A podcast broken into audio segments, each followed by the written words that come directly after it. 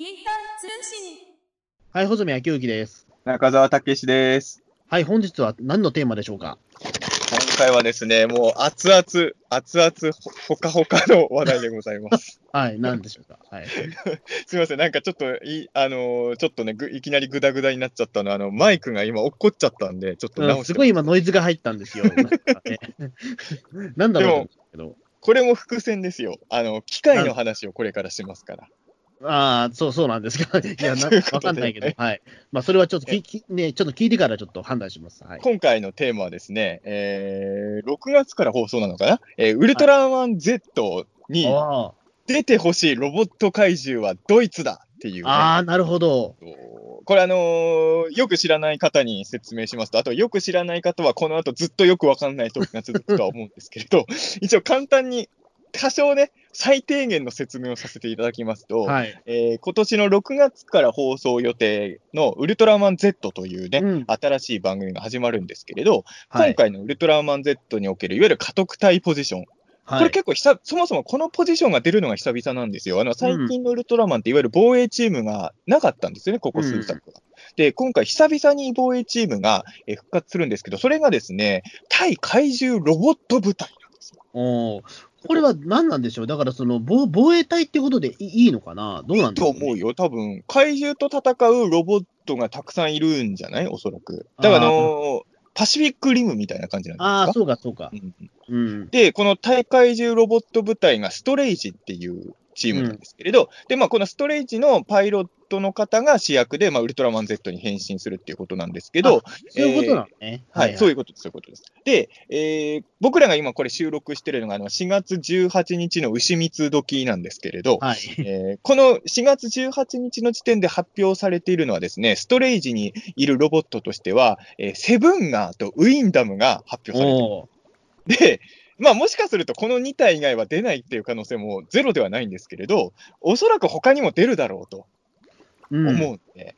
えーストレイジにどんなロボットが入っててくれたら嬉しいかなっていう話を、えー一応あの、さっきもあの、何のフォローもせず言いましたけど、あの、セブンガーとね、ウィンダムっていうのは過去ウルトラシリーズに出てるロボットっていうことでね、はい。えーおそらくその、なんていうのかな、よくわかんない新しいロボットが出る可能性もあるかもしれないけどね、なんか、えーエクスキューズミースペシャルロボみたいなのが出るかもしれない。だっせえな。ええ でも、なんとなくき過去のね、ウルトラシリーズに出たロボットがいっぱい出てくるんじゃないかって僕らとしてはやっぱ期待しちゃうじゃないですか。ええなんで、誰が出たら嬉しいかなっていう話を、あこの後するので、あの、ウルトラシリーズにそ接せずに、接しずにこれまで育ってきた人は、これから出てくる単語は全部わけがわかんないと思う。まあ、わけわかんないと思うので、まあ、ちょっとできる限り Google 先生に頼っていただいてもいいと思うので、そうですね、聞きながら。ええお手元のスマホを片手に持っていただいて、はいでも聞いていただければ。あれでしょ、ホズミ君もウルトラマン Z で、今んとこ一番気になってるのは、やっぱセブンガーでしょ？またセブンガーですね。ええ一応ね、いろいろ設定的に、多分一番の売りはウルトラマンゼロの弟子っていうとこなんだろうけど、うん。やっぱりいろいろね、あの、ウルトラマン Z のフォームチェンジのやつとかも発表になったけど、やっぱりはいプロモーションビデ,、ビデオを見て、え、セブンガーなんだっていうところにやっぱ一番僕らは食いついちゃったので、いや、そうですよね。うん、ウルトラマンそのものよりもロボットについて今回は語ろうかなと。そうですよね。俺、でもね、実は、はい。結構みんながまさかセブンガーって驚いてたじゃないですか。うん。俺ね、3月の、あの、要はウルトラマン Z の簡単な設定が公式で出たじゃないですか。対怪獣ロボット部隊。あはいはいはい。その時点で、対怪獣ロボット部隊ってもしかしてキングジョーとかセブンガー、あ、キングジョーとかセブンガーとかを持ってる部隊なのかみたいなツイート実はしてたんですよ。俺おーで俺、セブンガー出ること予見してたんですよ、ちゃんと。うんちなみにそのツイートの中には、基地の中にはユートムとかピグがうろうろしてるとも書いてある。ああ、うん、だから全部当たるかもしれないですよね。まあ当たるかもしれないです、うんほんまにでも。ユートムとかいる可能性ある。あと防衛、あの戦闘機が今回いるかどうかわかんないけど、ナースかもしれないですよね。ああ、そうか。でもそれはちょっとワクワクしますね。うん、そうまあでも、そういう意味で言うと、あれなんですよ、キング・ジョーって書いたのは、あのもし過去のシリーズのロボット使う路線だとしたら、一番鉄板じゃないですか。キング・ジョーはそうですよね、うんもうなんだかんだでね、ずっと出てますからね、いろんなシまあ、やっリーズ。ぱり、ウルトラシリーズで一番有名なロボットだと思うから、無難なとこでキング・ジョーって書いて、セブンガーは個人的お気に入り枠で、まあ正直言うとちょっとネタ込みで書いたツイートうだった。ん。からそれがね、あの、今のところキング・ジョーは出てないですけど、セブンガーの方がまさか当たるとは思ってなかったので、自分でもびっくりしたんですけれど、うーんやっぱり、まあ、キング・ジョーとかで嬉しいけど、まあ、もうそこまで僕らテンション上がらないじゃないですか。まあ正直ね、まあいろいろ、なんだっけ、ブラックキング・ジョーみたいなやつもいましたからね。うん、やっぱり僕らとしてはセブンガー枠でさ、お、こいつ出すんだみたいなやつをちょっと枠、期待しちゃいじゃないですか。そうですね。確かに。うん。まあセブンガーって本当にだって、ウルトラマンレオの中でもうん1話しか登場してないですからね、しかも。しかも1話もう1分間だからね。そうそうそう。でもその1分間に全ての、そのなんだ、セブンガーの魅力が全部詰まったっていう。ええやっぱあのセブンガーがな何が嬉しいってさ、まあ、まああれカプセル怪獣でいいの？ボールだけど、怪獣ボール。なんか怪獣ボールでしたっけ？あれは、うねん、あいつカプセルからは厳密に言うと出てきてないけどさ、あのーまあ、いや、俺好きなんだけど、カプセル怪獣ってまああんま強くないじゃない、みんな、うん正直。唯一セブンガーは超強いじゃないですか。そうそうそう。正直見た目一番弱そうなのに超強いじゃないですか。だから、ええそこがやっぱり個人的には、っていうかね、俺ね、セブンガー的なデザインのロボット結構好きなのかな。ああ、ねうんなんかあの、ちょっとた、なんていうの、垂れ目っぽいところとかも、いいよね。なんかいかにもコミカルというか、その、えっ、と、体が、なんかその、円円球になってて、樽み、そう樽みたいな。あのレオに出てきたロボットってさ、セブンガーもそうだし、ガメロットもそうだし、あれ系しかいないのよ、なんかね。うんそうですね、なんか子供がデザインしたんじゃないかって思うぐらい、ちょっと描きやすいロボットのデザインが多いですよね。そう、なんか、セブンの頃よりデザインがシンプルになってるよね、ロボット、そうね。そうそう。なんか、だからセセブンガーも、だからそのガメロットも、なんかそのやっぱり、機械感がすごいですよね、なんか。うん、確かに。なんかその、ウィンダムとかは結構その、結構シャープさが残ってるんですけど、あの、ガメロットとかセブンガーはひたすらなんかその、対、なんかその、まあ、怪獣か宇宙人かわかんないけど、それ用のロボット感が強いですよね、すごいね。あの一つ気になったのはさ、あのウィンダムってさ、厳密に言うとあれロボットじゃないんでしょ？なんか、え、あれは何でしたっけ？怪獣でいいんだあれなんかメタル製かなんかの怪獣なんでしょ？あれ。ってな、メタル製、え 確かメタル製で合ってるよね。ーうん、だったと思うんですけど、だからなんだろう、どう考えればいいんでしょう、それ。だから、ちょっとね、ウィンダムはもう完全ロボットになったんだとはちょっと思いましたけど。ななんえあじゃあ、もともとどうだったんですかね、だからもう、でも、ウルトラセブンの劇中でも、ガッツ星人に破壊されてるところとか、あれは絶対だって、うんロボット扱いで破壊してますよね、あれ。いや、でもあれは怪獣なんじゃないですか？あわだからなんだろう、筋肉マンの坊主マンみたいな、なピカ、チョウ人みたいな、ああいうことなんですかね。ちょっとね、わ謎なんですよ、ウィンダムはね。えだから、まあ、どうですかね、セブン、え、穂積君は誰、はい、ストレージに何が設備されてたら嬉しいですか？いや、でも、だから今で出たけど、やっぱガメロットは出てもいいんじゃないかと思った。じゃあ、レオロボット、どっちも出しちゃうのか。うんん、まあそうですね。だから、あとなんだろう、あとは、まあ、ロまあ、でも考えてみれば、でもあれですよね、ロボ界、そのウィンダム、ロボット説かどうじゃないかみたいなところも考えると、どうなんだろう。ねえ。うーん、ちょっと離れ技かもしれないけど、うんアイアンロックスとかあ出てるんじゃないわかる。俺もね、実はアイアンロックスはね、すごいね、見たいんだよね。うん。あのね、俺ね、あの、アイアンロックスって本当子供の頃から大好きで、ええちょっと違うんだけど、あの、ウルトラマン80でね、俺ね、あの、子供の頃、ツタヤ行っても、どっちかっていうとゴジラの方が多めに借りてたんで、ウルトラそんな借りる機会なかったんだけど、あの、やっぱ話数が多いやつを借りたかったのいっぱい見たいから。はいはいはい。で、80がね、5話ぐらい入ってたのよ、ビデオ1うん回うん、で、80をだから俺多めに借りてたんだけど、最初に借りた80がね、あの、やっぱね、バラックシップ目当てだったんです。はいはいはいはい。あれかっこいいっすよね。えあのね、なんて言うんだろう、もちろんいわゆるスタンダードな怪獣型、いわゆる恐竜型怪獣も好きなんだけど、やっぱりちょっと変わったやつを見たいっていうのが子供の頃にあって、やっぱ怪獣図鑑って見たときに、バラックシップとアイアンロックスはね、心ときめいたんだよね。えなんかそうですよね。あの、全体的にその、ななんなんていうのかな、こいつはだから、あの宇宙人とかじゃなくて、うんすごいなんか軍軍艦となんかウルトラマンが戦ってるっていうね。そう。うん。なんか、え絵的にちょっといつもと違う感があっていいよね、ああいうのね。そうそうそう。うん。だから、ねアイアンロックスとか確かにそのバラックシップとかでもちょっと良さげですね。うん、俺だって戦艦ヤマトよりアイアンロックスの方が先知ってるからね。ねえ、うん、まあ、しょうがないです。怪獣図鑑のね、世代だから。まあだから確かにね、そうだよなアイアンロックスとさっき言ったナースがいると、ちょっと防衛チーム感はあるよね。うんそうですね。やっぱりだから、その、いかにも軍艦だっていうところと、あとそれプラス恐竜戦車があったら完璧かな。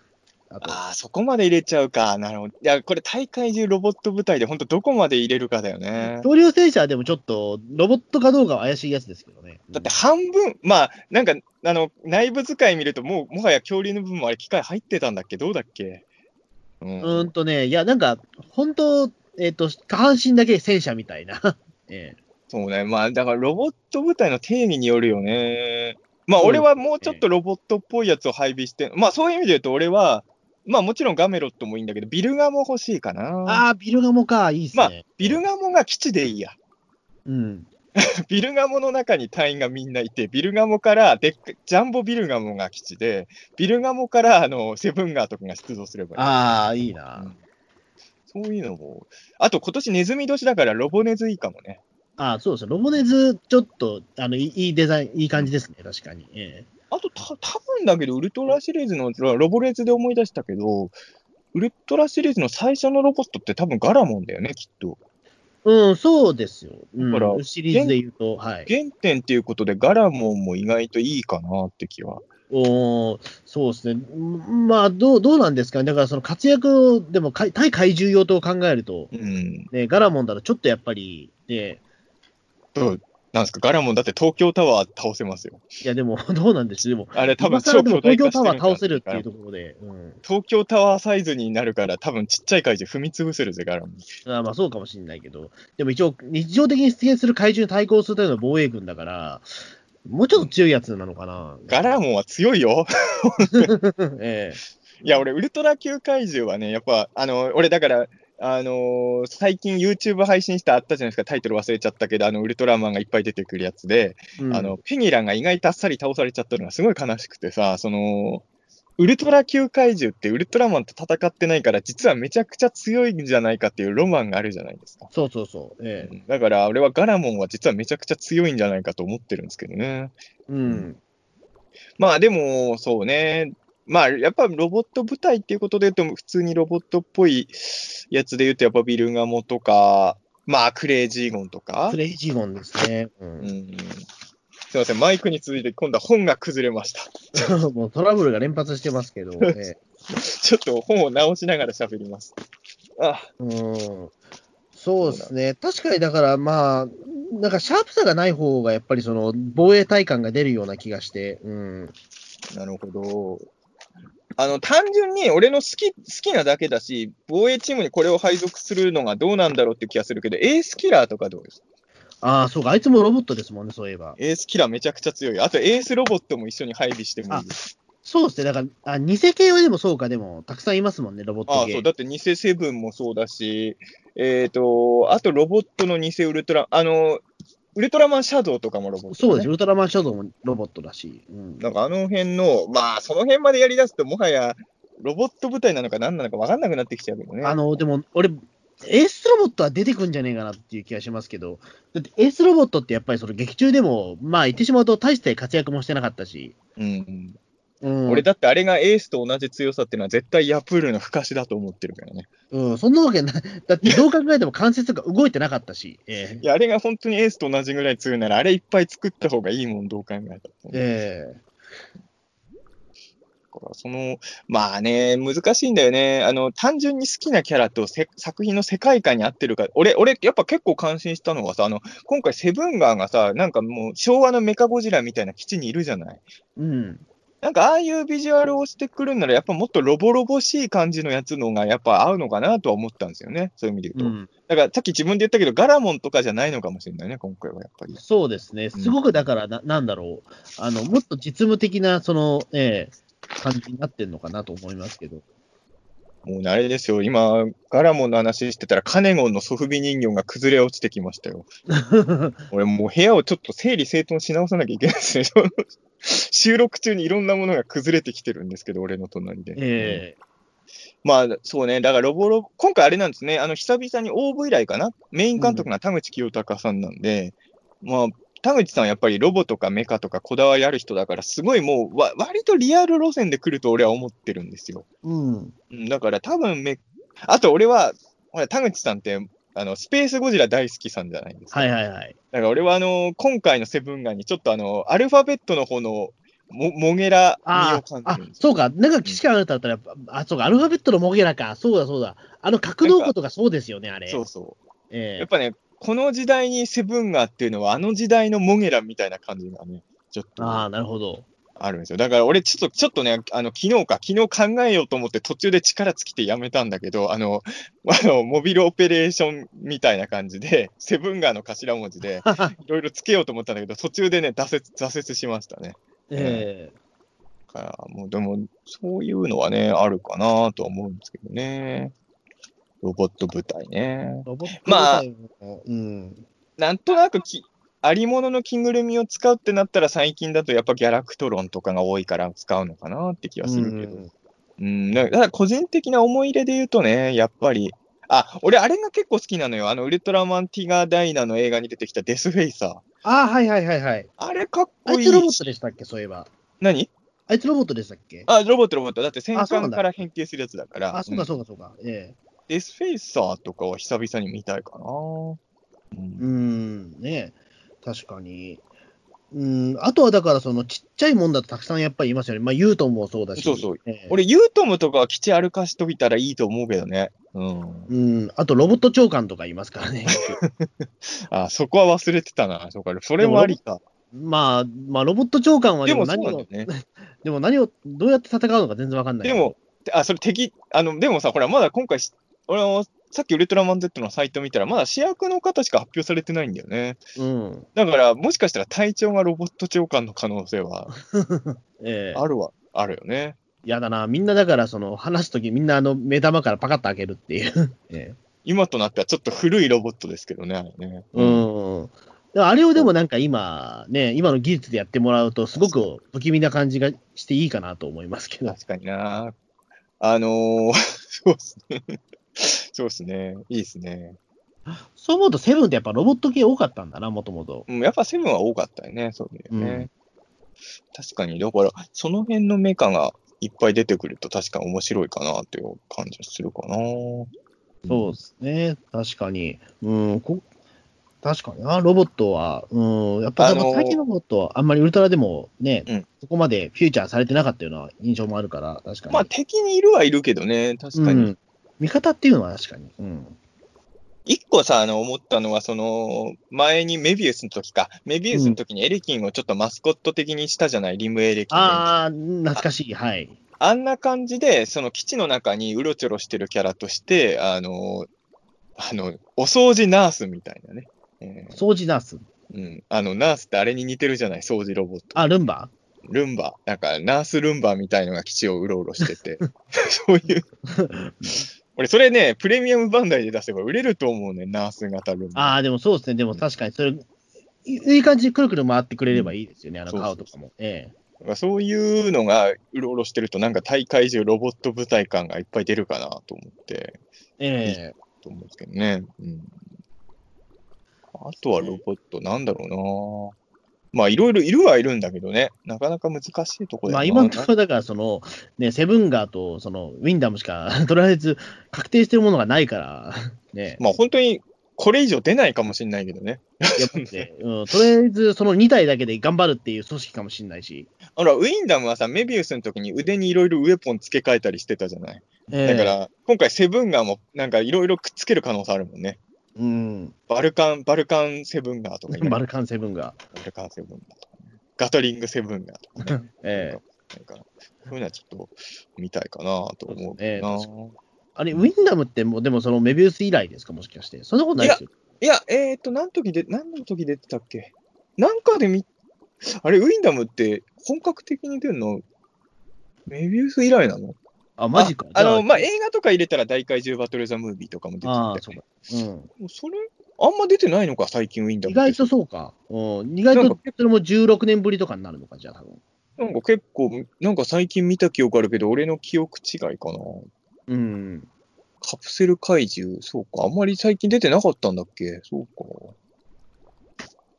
まあね、意外と忘れてるだけで、聞いてる人はあれに出てましたよってなってるかもしれないけど。出るかもしれないけどね。ええ確かにな。うん。だからなんかその、最終兵器として多分その、キングジョーぐらいは多分いいたりするんじゃないかなとは思いますけど、マジで。キングジョーもね、まあそうね、ままたなんか、まあもちろん今、ブラックキングジョーとかいろいろいるけど、なんか原点のキングジョーがめちゃくちゃ強いっていうのを見たいかな。うんうん、ちょっとね、キングジョー、なんだろう、最近の印象だとそこまで硬い感じが今なくなっちゃってるから、あれなんですけど。まあ、セブンにも単体で負けちゃったりしてるからね、最近そうね。ですよね。うん。あれはまあ、なかなか、うんうんあれでちょっと若干株を落としちゃった感じはあるんですけど。ババードンもそうだけどね。うんうん。やっぱあのー過去のシリーズでウルトラマンに勝ってるや方々を、なんか新作でウルトラマンにあっさり倒させるのは、俺はあんまりやってほしくないんですよ。ええうん。まあね、でもそこはどうなりますかね。うんそうですね。うん。まあ、まずだってこの防衛軍がね、そもそも、な、なんだろう。どう、どういう感じの組織かよく分かってないから、だからその、なんだろう、その隊長みたいな人がいるのかもよく分かんないし。いや、でもいるでしょ、そら。いるのかな？だって大会、さすがに大会中ロボット部隊をさ、なんかその、なんていうの？あのー最近の、なんだろう、防衛、最近の防衛チーム出てないけど、一般家庭とかではできないでしょなんか。うん。だからやっぱりある程度の基地にな、組織になってんじゃない？今回。ああ、そういうことか。と思うけどね。だからうん本当 X 以来の結構本格的防衛、いや、やっぱりさ、その、なんで最近ウルトラマンから防衛チームなかったのかって、俺別に関係者じゃないし、あの、あ多少憶測も入っちゃうかもしれないけど、要は防衛チームのおもちゃがあんまり売れないってのが大きかったんでしょ結局。まあ、その戦闘機とかそういうとこですよね。うん多分、その銃とか。そう。だから、防衛チームでおもちゃも売れるっていうのを考えたときに、確かにロボットってのは盲点ではあったんですよね。うん。そうですね、確かに。うん。だから、そう考えると今回は結構がっつり、あ、だから本当にデラックスセブンガーとか出るかもしれないね。もええうもう稼働とかなんかもう光ったりとかするんじゃないセブンガーが。うわあ、いいやん。なんか、あれですよウィ、ウィンダムとセブンが合体しちゃったりしてね。あ、でも本当あり得るかもしれないけどね、それね。えスーパー、スーパーセブンガー合体完了。え いやウィンダム要素なくなっちゃったよ。ウィンダム要素がないんで、それね。ええ うん。でもなんかそういうのはありそうだよね。うん。ええそこはちょっと、今回ロ、敵はどうなんだろうね。敵は普通の野良怪獣なのかな敵もちょっとメカっぽいやつだったりするのかな全然設定がまだわかんないもんね。うん。俺そういう意味で言うと、ウルトラマン Z も、ちょっと隠し設定あると俺は睨んでるんですよ。ああ。どういうこあの、ゼロの弟子っていうとこしか今言ってないじゃないですか。うん。で、あの、それはだ最近さ、あの、ベリアルの息子とか、太郎の息子とかやってるから、もう息子設定は続け、さすがにまだゼロの息子は作れないじゃないですか。いやー、うん、ちょっと厳しいですよね。もうさすがだに、ね。から弟子ぐらいにしたんだと思うんで、弟子俺は実はゼロの弟子は、もうすでにいるウルトラマンの子供なんじゃないかと俺は思ってて、おお。おそらくなんですけど、俺もね、最近気づいたんだけど、俺、正面、最初に発表された写真が正面の写真だったじゃないですか、Z。はいその時は気づかなかったんだけど、横顔を見たらさ、Z ってちょっとエースに似てんのね。そうそうそうそうそう。ね、うんあの、トサカのとこに丸も、あの、て3つぐらい入ってるじゃないですか。うん。あれ、エースと一緒でさ、あれ、もしかして、よく、あ、そうか、なるほど、Z だし、俺、エースの息子疑惑を僕はかなり今持ってるんですよ。うんウルトラマンエースからウルトラマン Z っていう、確だか、にね。エースの息子が、あの、ゼロの弟子になってるんじゃないかなっていう。で、今回なんかフォームチェンジ見たら、あの、珍しくさ、エース選ばれてるじゃないですか。そうそうそう。うん。最近あんまりああいうとこにエースってね、いなかったんで、これは俺ちょっと怪しいぞっていうね。一応セブンガーの登場を当てた人間なので、もう一回当てたい。うん。ね、ウルトラマンエースってそもそも孤児設定がありますもんね、こういうん確かこの人って。なんかちょっと、その辺を拾うのかなっていう、ちょっと、わかんないですけどね。ええまだ、まだわかんないですからね、そこは。でもそうなると、ますますエースキラーは出る可能性が。エースキラーがなんか敵側で出るのかな？でもそうですよね。でもエースキラーはでもなんか、ね、なんかこのまま、なんか忘れ去られるにはちょっと惜しいキャラですもんね、やっぱり。エースエースキラーはでも最近もたまに出るんだよね。なんかね。うん。ちょっと名前変えてメビウスキラーとかになったりする。ああ、そうだそうだそうだ。うん。でもまあ、そうね、エースキラー。うん。エースキラーは俺もね、ウルトラアクト買ったからね、やっぱね。ちょっとね。やっぱ、やっぱ思い入れはありますよね。なんかエースキラーってすごくいいいいですよね。あの、ないかにもその対ウルトラマンのなんかその、宇宙、あれ宇宙人でいいんだっけあれは。どういうこと？エースキラーってあれは。いや、作ったのはヤプールじゃないヤプールか。えー、ヤプールが作ったなんか生命体みたいな感じなんですよね。まあ、いや、ロボットなんでしょエースキラあ、ーロボットなんでしたっけ？もともとがエ。ースキラーはロボット、ロボット。エスキラーロースロボットもエースキラーもどっちもロボットですよ。あそうか。うんええだなんかその、たなんかそのエースキラーっていう、そのエース専、なんか専用のなんかその、うんね、対エース対策用のロボットって感じがして、結構かっこいいんですよね。俺ね、エースキラー見る限りね、ヤプールは鳥獣作るよりロボット作るセンスの方があると思うんだよね。え多分、絶対ロボットの方が強いじゃない。えうんなんで鳥獣にこだわってたんだろうとはちょっと思うんですけど。うん、やっぱり予算がかかるんじゃないですか。そうか、お金かかるのがロボット作るのは。うーん、やっぱり一からそのね、作っていくとやっぱお金がかかるから、だったらまあその、ね、うんだったら、鳩とか使って強いやつ作る。そうそうそう。だって鳩だったら原材料タダですからね。まあ、確かにね。え人のもんだけどね。人えのしかも鳩でも十分強くなるんだから。確かにね。あれがわかんないんで、俺、鳥獣って、まあ、だから、組み合わせた怪獣の強さなのかもしれないけどさ、ワニより鳩の方が強いじゃない。えあどういうことなんだろうと思うよね、あの辺はね。うん、ただ、あの、俺、まあ子供の頃は、今はどっちのが好きってことないんだけど、あの、少なくとも小学生の頃の俺は、エースよりエースキラーのがかっこいいと思ってたわ。えうん。うん、だから、ちょっとやっぱ、やっぱ子供の心を捉えるデザインだと思うんだよね、エースキラーはね。うん。ぜひ、うん、出してほしいかなーっては。あ、あとあれだ、俺思い出した。あの、はい。ロボット怪獣で好きなのは、俺、メカギラスですね。ああ、そうか。あれは、もうシンプルにかっこいいから、もう。う。うんん。それは見たいかな。メカギラスあと、まあ、あと、グランドキングってのもありますよね。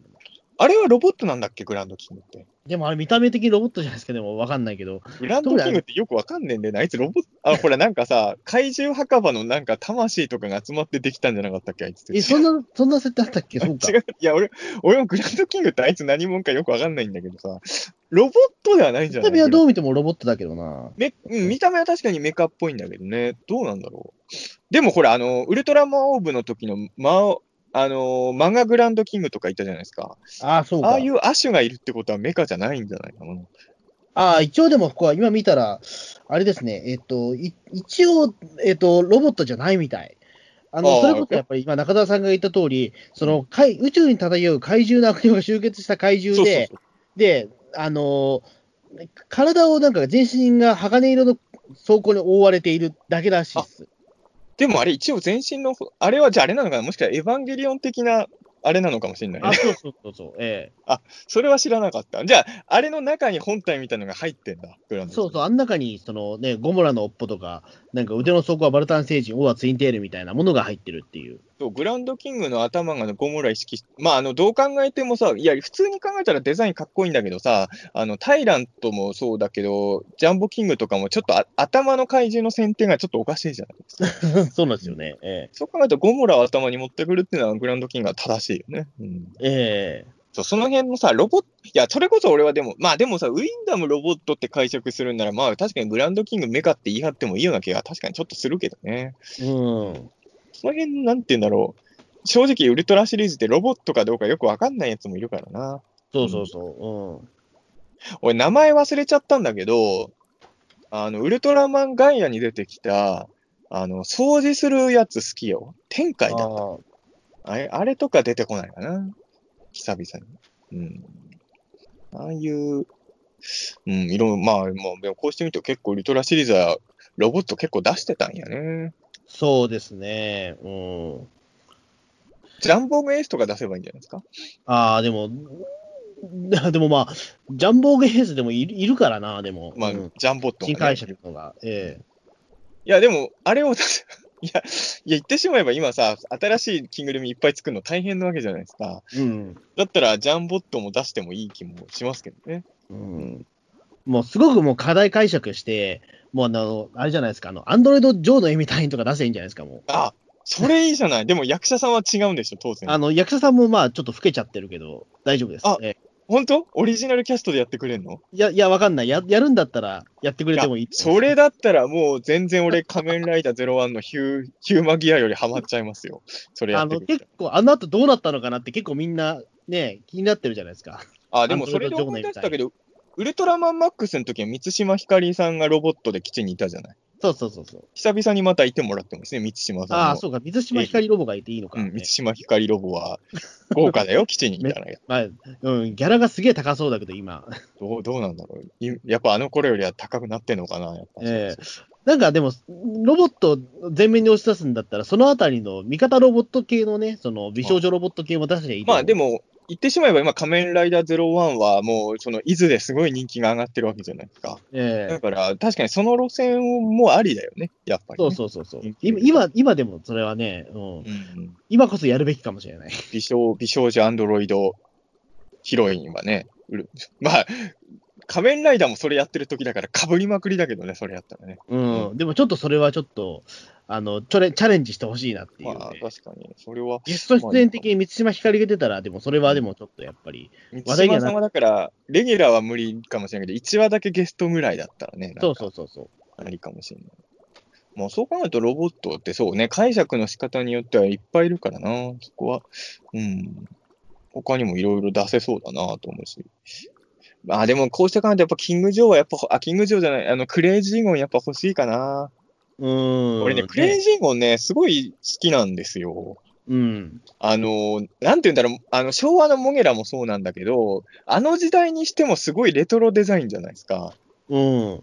あれってなんかね、ああいうのってなんかいいんだよね。俺だからあの、今もうプレミアついちゃったけど、スペースゴジラの時に昭和モゲラのソフビが出て、はい。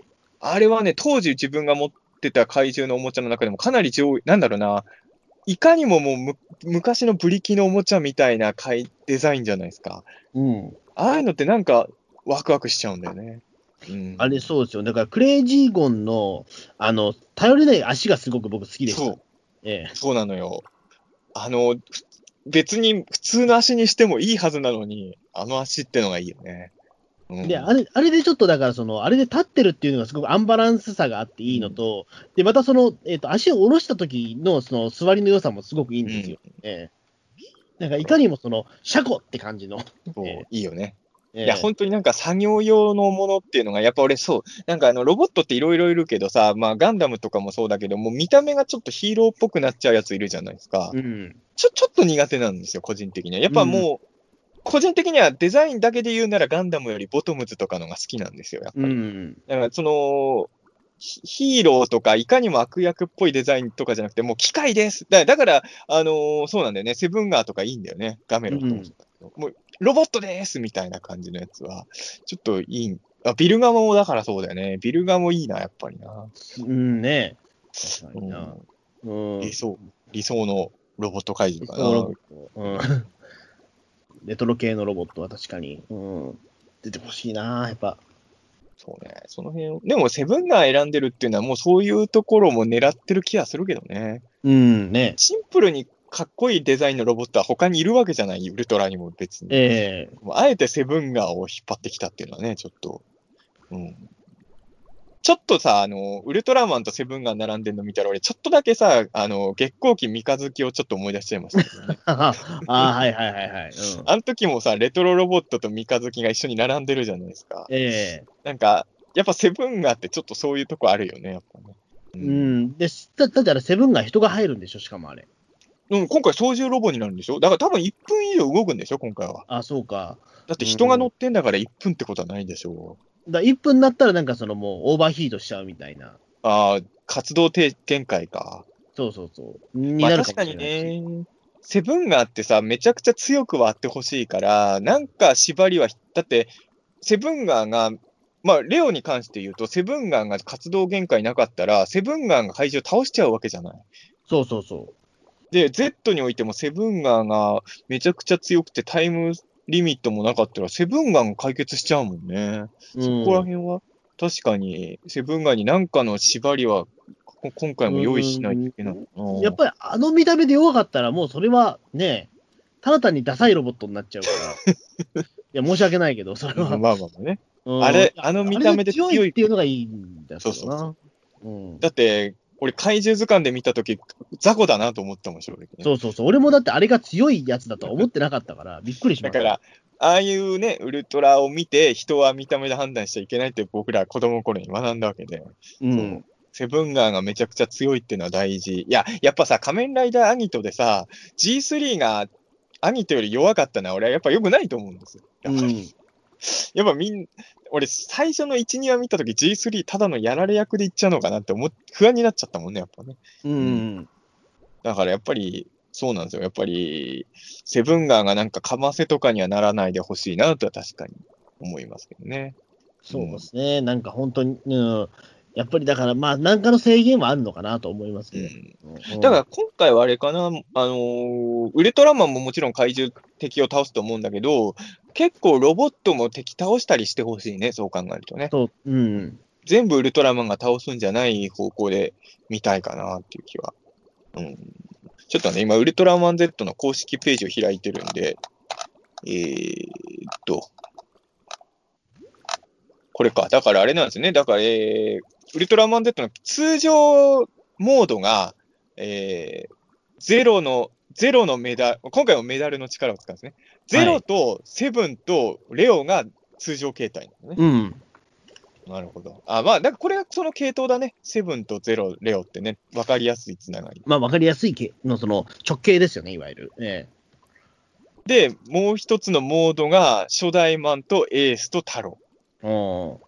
うん。ここでエースが出てくるのが結構珍しいかな。ちょっと珍しいけど、でもね、まあでも消去法なのかな、これはでも、例えば横顔じゃないですか。そこで多分、あのゾフィーとシンマンだったら、わかんないっていう理由なのかな。そうか、そう考えると、そうか、エースの息子だからとか、そういう伏線ではないのかもしれないのか。どうなんだろう。ちょっと俺はそこは消去法なのかなと一瞬思ってしまった横顔っていうところで言うと。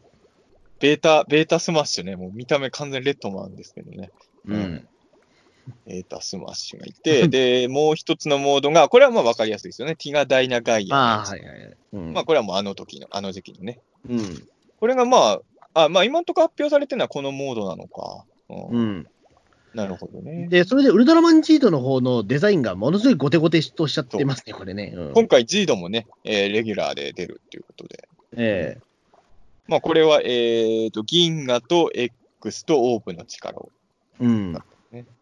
まああの、でもほら、あの、ジードの時のゼロもパワーアップしてたから、まあやっぱり前の姿のままでは出せないんだろうね。もう、うん。個人的にはジードのデザインって結構完成してたと思うから、ごちゃごちゃいらないっちゃ確かにいらないって思っちゃうんだけどね。ままあでもこれはこれでかっこいいけどあ、ね、でもすごいでもこれはデザイン性、デザイン凝ってるなっていう感じの、うん。これでも G ドはこれがかもしんないけど、多分だけど Z はこれ以外のフォームも出てくるでしょ？多分パワーアップ会みたいな。うん、だと思いますね。その時にどうするかですよね。ううん。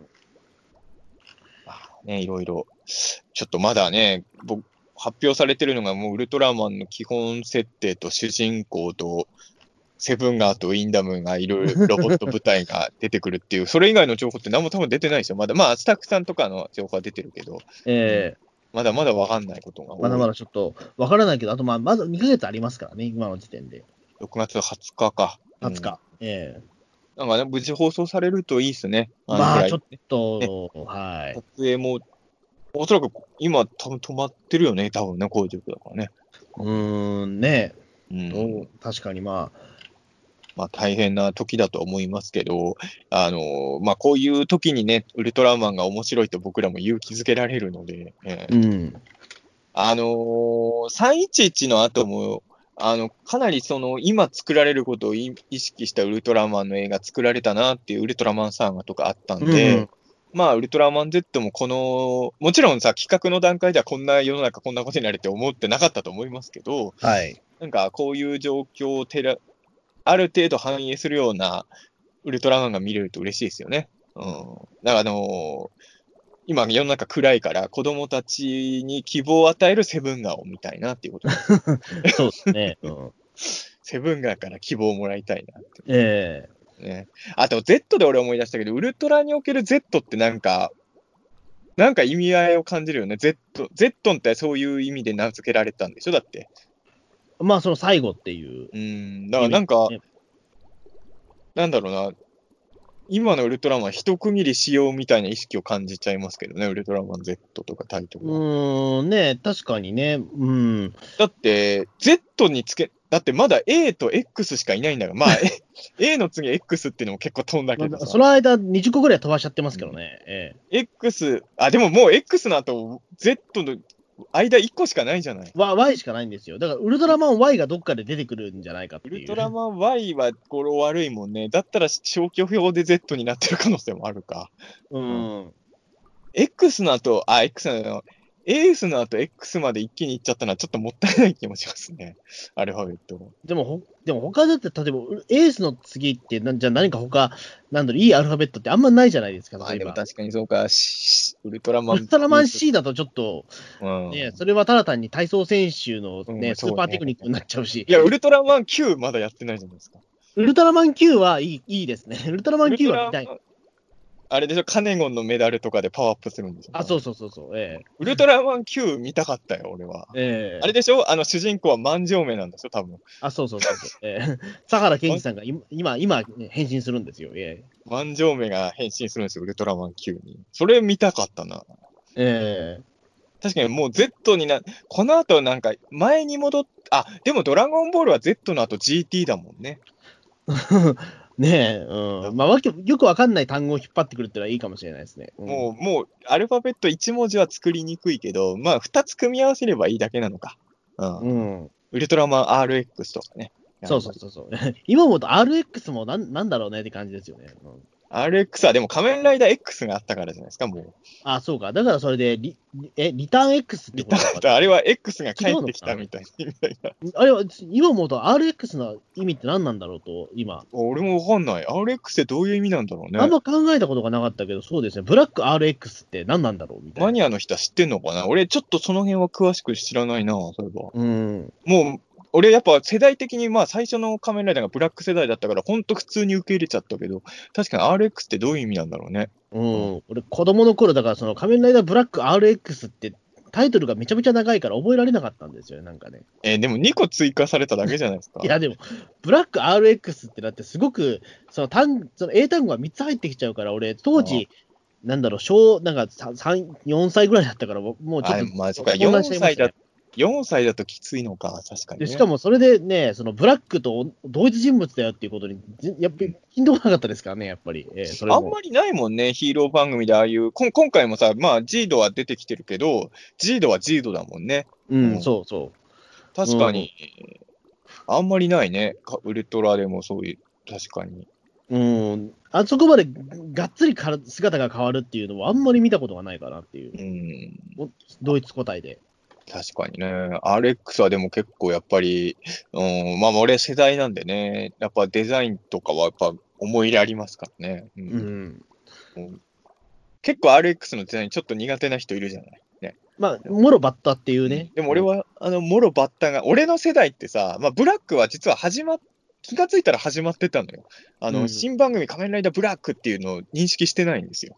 で、うん RX が初めて、あのー新しくやるライダーなんだって知ったので、そううん。で、その次仮面ライダーシンだからね。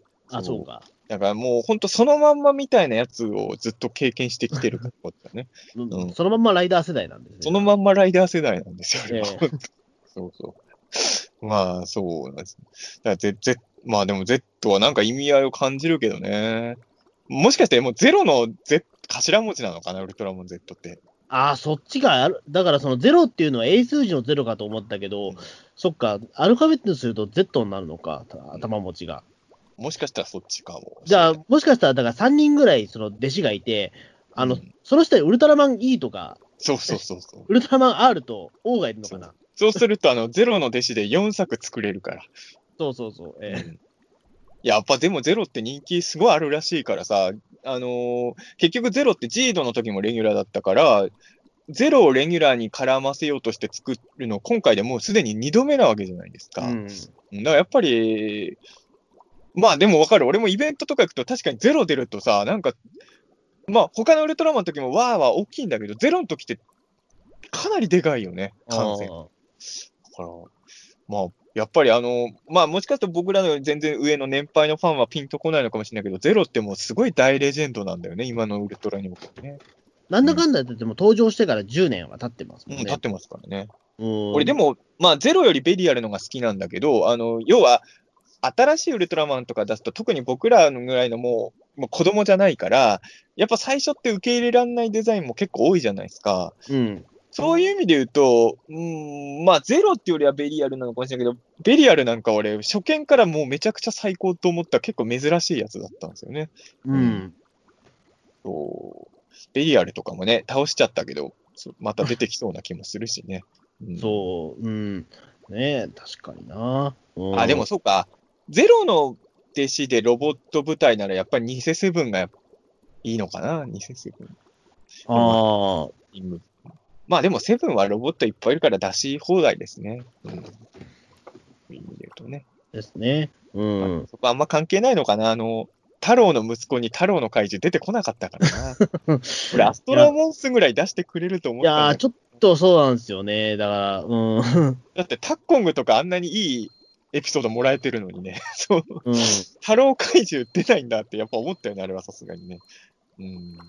でもまあ今回は一応、もうすでにウィンダムは確定してるから、そういう意味で言うとね。一応そうですね。だからまあその、い一応そのね、大師匠と師匠の部分は出してるとか。うん。そうそうそう。だからまあ、そういう意味で言うと、ゼロの弟子っていう要素は結構活かされるのかなって気はうん。題としてはありますけどね。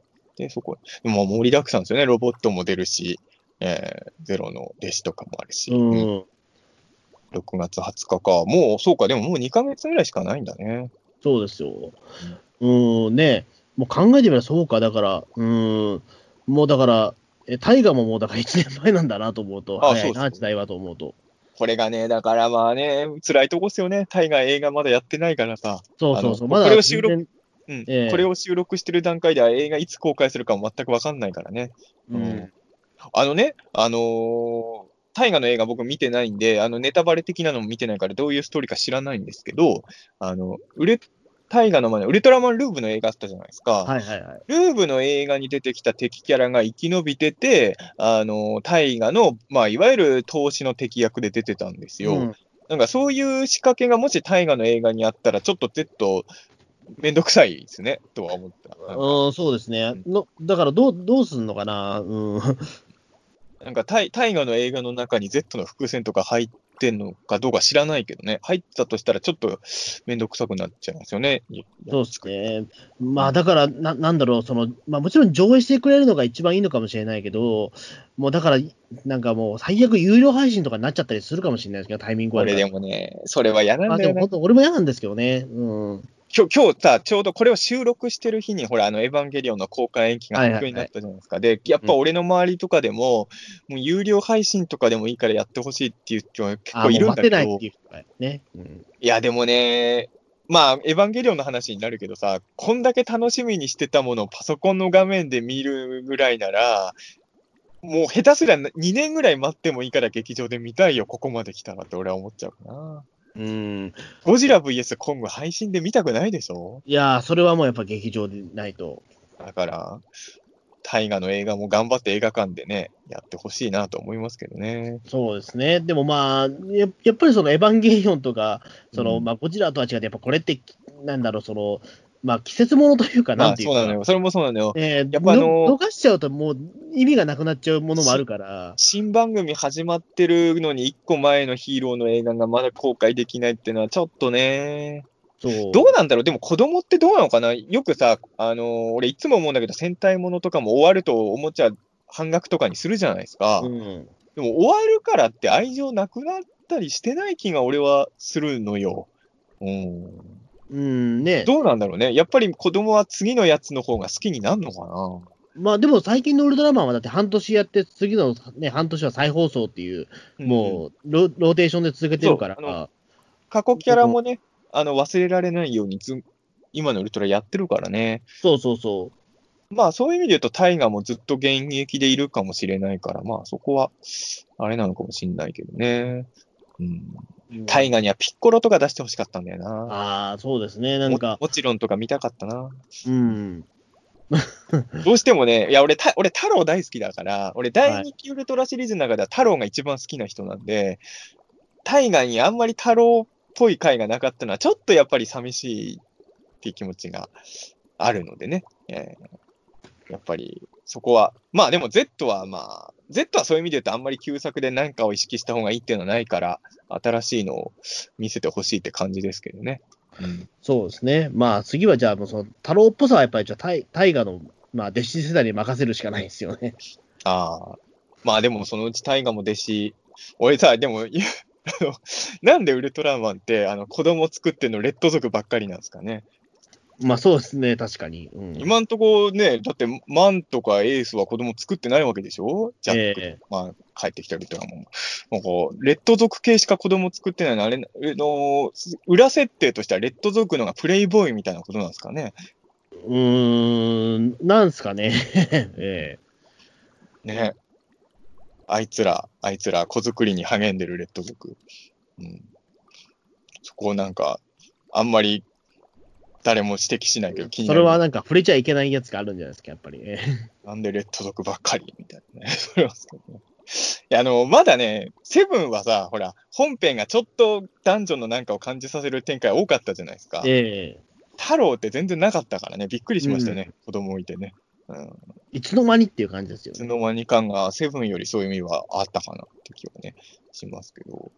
うんまあでも、え、次誰の子供みたいですかまあ、でもなんだろう、誰の子供、まあ誰の子供っていうか、なんていうか、もう、セブンと太郎と、まああとベリアルも息子いますけど、うん。まあでも、ゾフィーあたりは出てもいいんじゃないかなと思いますけど。確かにゾフィーの息子、だってさ、ゾフィーの息子で、ゾフィーがレギュラー的に出るテレビシリーズやったらいいよね、それね。そうそうそう。うん。確かに、息子だったらゾフィーの息子ってすごいいい気がするな。うーん、多分太郎、だってまあその、マンウルトラマンとか、そのシンマンとかよりは、ゾフィーの方がなんとなく、なんかね、初代マンの子供ってちょっとハードル高いよね。やるそうそうそう。